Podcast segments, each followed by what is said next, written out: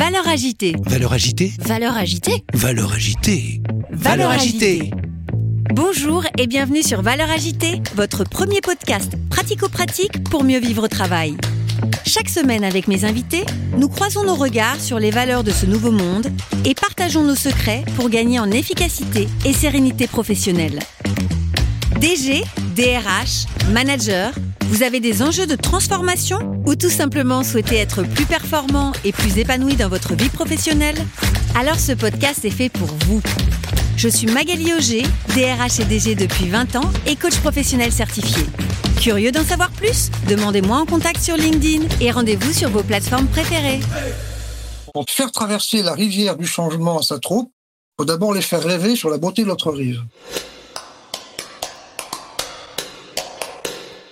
Bonjour et bienvenue sur ce deuxième épisode de Valeurs agitée avec Jean-François Zobrist.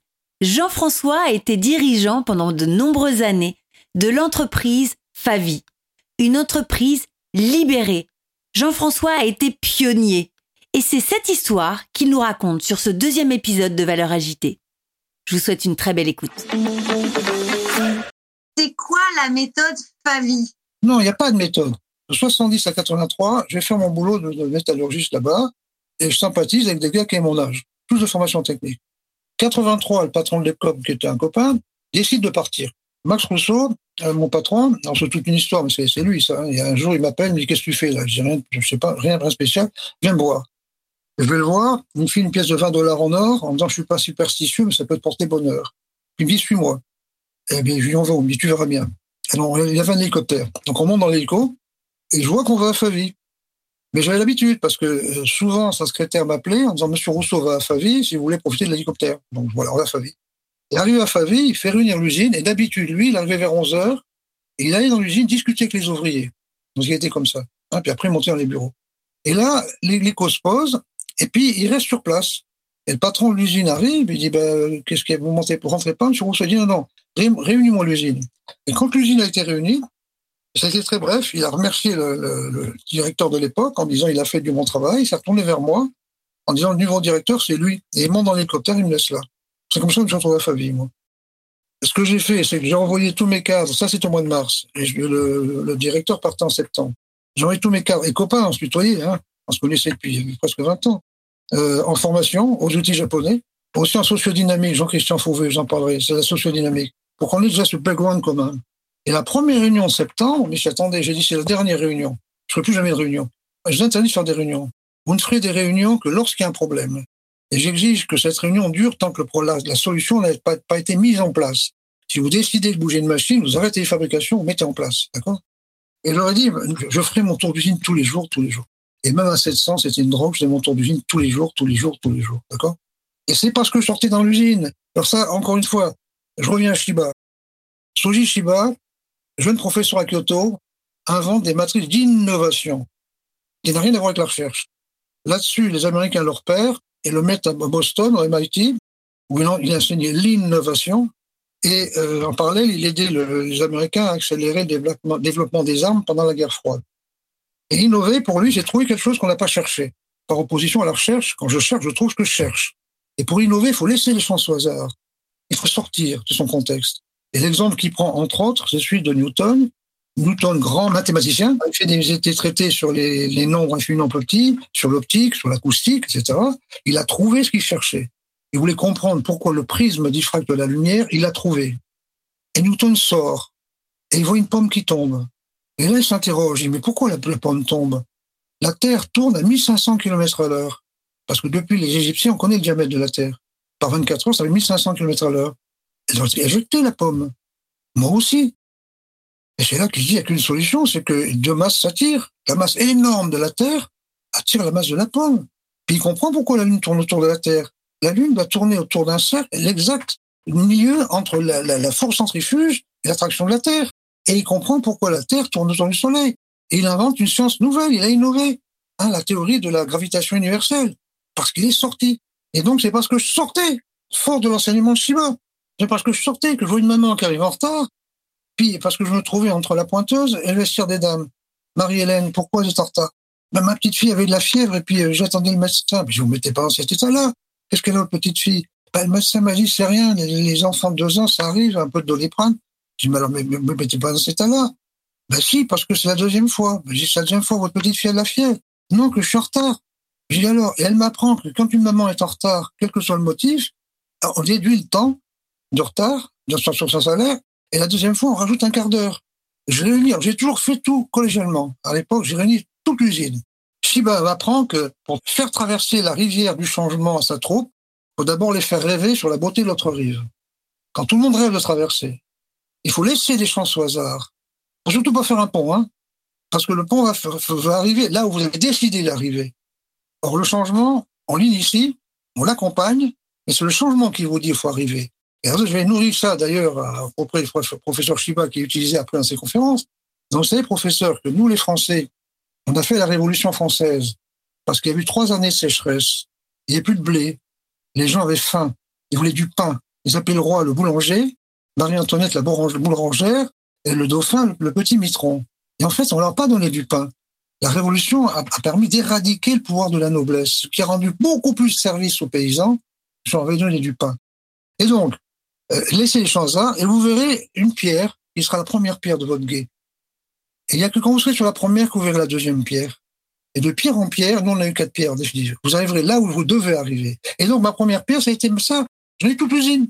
En disant, vous n'êtes pas payé pour un horaire, j'en ai rien à foutre. À l'époque, il y avait qu'un Telex. J'ai fait descendre le Telex au milieu des machines en disant aux ouvriers, tous les matins, vous regarderez les commandes. En faisant les commandes, s'il n'y a pas de boulot, rentrez chez vous. Si y a des commandes, restez. Faites 45 heures en moyenne. Le but, c'est que le client aime vos produits. Si le client aime vos produits, on pourra rester le village. C'est ça le but pour nos enfants. Le but, c'est rester le village pour ça. Pour ça, il faut que le client nous aime. Et là, on a décliné. On peut pas aimer qu'il augmente ses prix de vente. Et moi, je leur dis, écoutez, on est en, une seule équipe. On pourrait passer en trois équipes pour baisser, les prix de vente. Et idée géniale des ouvriers. C'est moi, là, tout ce que j'ai eu comme euh, progrès, ça venait des ouvriers. C'est un ouvrier qui dit, monsieur Zobris, nos mains sont toujours plus chères qu'en Turquie. Pourquoi on met pas notre cerveau, notre cerveau en, équipe? Et on était la première entreprise en France à, mettre le bureau d'études en 3-8. Et ça a été génial parce qu'au fur et à mesure que je prenais des contrôleurs, des régleurs, des gens qui avaient une connaissance du métier énorme, je leur proposais le bureau d'études. Et c'est ce qui était valorisant. Et c'est comme ça que venant ici fond de lavabo, quand on a démarré dans l'automobile, l'automobile, quand il fait un appel d'offres, il laissait trois mois pour répondre. Nous, non seulement répondait au bout d'un mois, mais par jeu, j'avais dit, soyez toujours en dessous en double prix objectif. On était en dessous du prix objectif, mais on a pris 75% du marché, mais en, en 5 ans, parce qu'on avait un bureau en équipe. Vous voyez, tout ça, ça, ça c'est un bel exemple d'intelligence collective. Aujourd'hui, c'est très à la mode de parler d'intelligence collective. C'est la première pierre du guet. La deuxième pierre du guet, je, découvre, je découvre, je ne savais pas qu'il y avait une prime de chaleur en fonderie. Plus il est chaud, parce qu'à l'époque, il n'y avait pas de captation de fumée. Nous, les fours, c'est à 1000, 1500 degrés. Hein, les gars, ils sont à 1000 ou 1200 degrés, hein, avec la louche. je réunis toutes les îles, mais on vous prend pour des cons. C'est pas parce qu'on vous donne de l'argent qu'il fait moins chaud. Et on débat. Et, mais ça dure une journée. Et on, finit par dire, par, par convenir que on va supprimer les objectifs individuels, supprimer les primes objectifs, les primes individuelles, en prenant ce que chacun depuis deux ans, on met dans le salaire, et plus de primes. Plus tard, j'ai décidé, c'est moi qui l'ai proposé, je leur ai expliqué ce qu'est le cash flow. Le cash flow, c'est le résultat effectif de l'effort collectif avant les magouilles légales qu'on appelle les provisions et les amortissements. Est-ce qu'on a vraiment gagné? On, va prendre une partie de ce cash flow qu'on se partagera à stricte égalité. Et je vous promets que moi, directeur général, j'aurai la même prime qu'un ouvrier, qu'un tout le monde a la même prime. Hein, et ça sera la seule prime. Les canons sont montés de 30%. Dès le lendemain. Et ça s'est maintenu. Et on n'osait pas demander, nous, les cadres, de, dire, mmh. va pas, c'est pas possible, ça n'a pas duré. Et au bout de 15 jours, les dames prenaient une pause café, et je vois un petit groupe de dames, une dizaine, dont une dame, Madame Noël, qui était pas loin de la retraite. J'aime bien les gens pas loin de la retraite, mais ils sont libres. Je dis, Madame Noël, on comprend pas dans les bureaux. Vous avez jusqu'à 20% de primes dans les salaires parfois. On met les primes au salaire, on fait 30% de pièces en plus. Elle me dit, oui, monsieur. Il y a un geste que la journée a passé. Je prends ça dans, puis écoutez, maintenant, je comprends pas ce que ça veut dire. Si, monsieur. C'est moins fatigant de faire ça que de faire ça, en faisant un geste plus rapide qu'un autre. Parce que 30% sur un geste, c'est pas grand chose, hein. Je dis, pourquoi je le faisais pas avant? Elle me dit, enfin, monsieur, réfléchissez. Elle me dit, venez voir. Elle m'amène sur machine. Vous voyez les compteurs, ils sont derrière les machines. Nous, on n'est pas le droit d'avoir les compteurs. Il fallait qu'on compte dans notre tête pour pas dépasser le quota. Alors c'est facile à dire, monsieur, mais quand la benne est pleine, qu'il faut changer la benne, il fallait décompter le temps. On était épuisé de compter. Le seul fait de ne pas avoir compté, ils avaient un rythme physiologique de moins de fatigue. Hein. Ça, c'est la base de la deuxième règle du Kaizen. Première règle du Kaizen, c'est le, c'est celui qui fait qui sait. La deuxième, c'est le confort est productif. Le confort est productif. Foutez la paix aux gens, ils travaillent confortablement, c'est productif. Quand on fait 30% de pièces en plus, le cash flow, il explose. Et les ouvriers ont, ont 18 mois de salaire pendant 30 ans avec ça, 35 ans. Alors, je prends cet exemple-là parce que la logique, franchement, même moi, je vais faire un groupe avec mes cadres en disant on va supprimer les primes et les, objectifs. Personne n'aurait imaginé que les cadences monteraient. Personne. Et dans ce cadre-là, est-ce que les cadres ils sont encore nécessaires alors? Alors, les cadres, ce qu'on en a fait, soit ils passent au bureau d'études, parce qu'il y a des savoirs énormes dans l'entreprise, dans l'encadrement notamment. Et ces gens-là, ils cantonnent dans le commandement et la sanction, et on gâche ce savoir-là. Soit ils passent au bureau d'études, hein, ou en recherche et développement, si on fait des moteurs électriques euh, à haut rendement pour la Tesla, comme on l'a fait euh, pendant longtemps, c'est parce que le chef de fonderie, qui passe son temps à contrôler, un jour, je lui ai dit, crédit limité, moyen limité, tu me fais ça. Mais il me dit, c'est, c'est pas possible, ça. Je dis, justement, c'est parce que c'est pas possible, mais à qui fait de la fonderie depuis 20 ans, qui peut trouver ça. Et il a trouvé la combine. Oui? Hein, parce que, alors, soit ils sont en recherche de développement, soit les gens qui ont une fibre commerciale. Parce qu'il y a plein de cas qui sont une fibre. Parce que le commerce, ça ne sont pas pas HEC, hein. On est commerçant dans l'âme, on n'est pas dans commerçant dans l'âme, hein.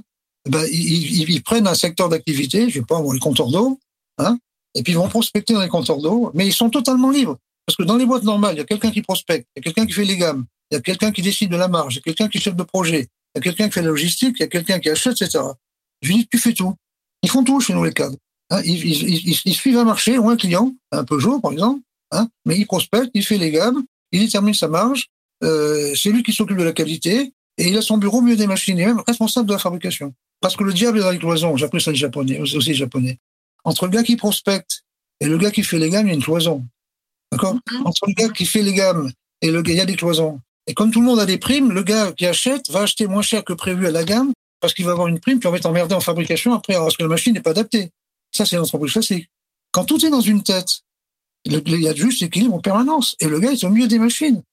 Hein? Et comme les gens sont intelligents quand il allait prospecter, souvent, il prenait des ouvriers avec lui, en disant cette pièce-là, elle est un peu comme cette pièce-là.